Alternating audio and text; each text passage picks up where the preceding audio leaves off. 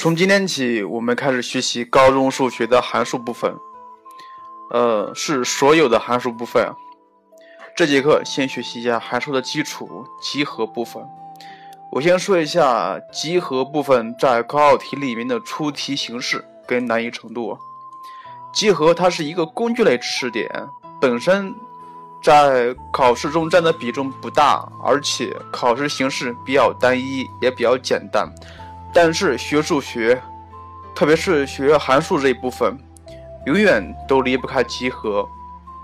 咱们先说集合在高考题里面的考试形式，不管是文科理科，只考一个选择题，而且经常是第一个选择题，所以难度来说是比较简单的。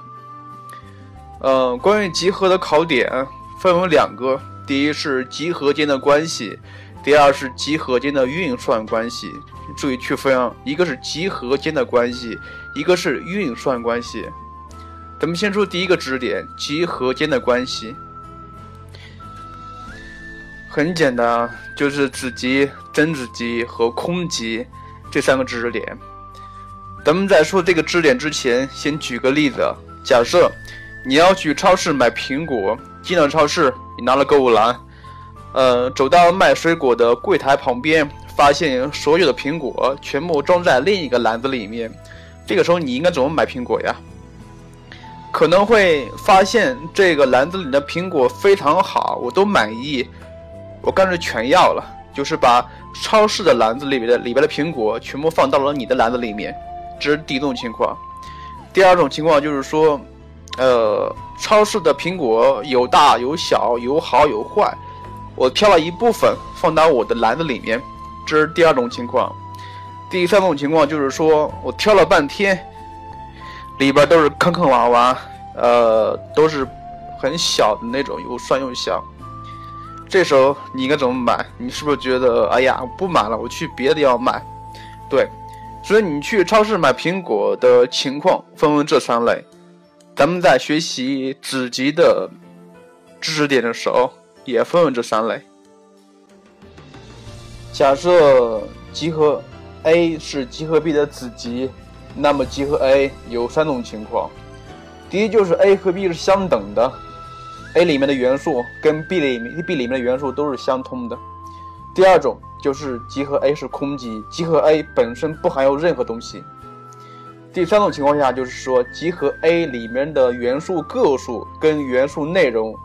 要比集合 B 里面的要少，所以我刚才举这个例子就跟子集是完全相通的。所以如果遇到求子集的问题的时候，记住是三点。关于真子集的情况，只比子集少了一个相等的情况。所以咱们总结一下，子集分为三种情况：第一，两个集合要么相等。要么其中一个是空集，要么其中一个比另外一个的元素要少。但是关于真子集的情况只有两种，一类是，呃，一个集合里面的元素比另一个要少，或者是其中一个元素是空集，不包含相等的情况。接下来咱们是咱们说第二个知识点，集合间的运算关系，分成三种情况：交集、并集和补集。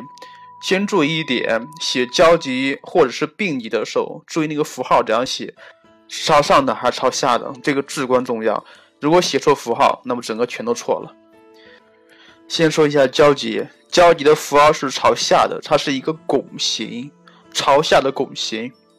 至于什么是交集呢？咱们先不说，咱们先讨论一下一句语文题目吧，就是说一个人跟另外一个人是有交集的，什么意思呀？就是说，他们两个人是有共同的性格、共同爱好，对不对？所以，咱们数学里面的交集部分也是一样。如果求集合 A 和集合 B 的交集，那么咱们就求的是集合 A 和集合 B 里面都有的部分。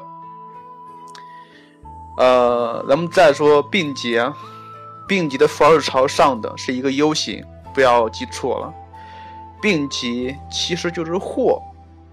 我不知道你们有没有学，现在有没有学常用的逻辑连接词“或且非”里面的“或”？其实“或”跟那个并集，它们的作用是一样的。假设求集合 A 和集合 B 的并集，就是求集合 A 里面的元素加集合 B 里面的元素。注意，不能有重复的。如果有重复了，就违背了集合的互异性原则。至于集合在高考题里面的考试形式，经常会跟不等式集合在一起，也可能会跟求集求一个函数的定义域结合在一起。所以，集合本身不难。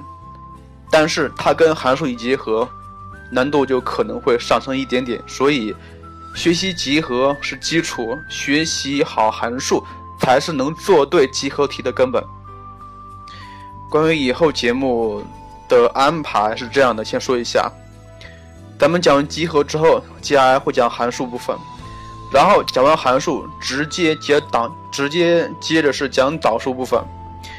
讲完导数部分的话，咱们会涉及不等式，因为函数、导数、不等式经常会结合在一起考试。最后跟大家说一件事情，呃，关于咱们这个电台的微信和公众号已经建立了，呃，在微信里面搜索“静读天下”的四个拼音，“静读天下”的四个拼音加一二三四五就可以了。静读天下一二三四五，添加关注。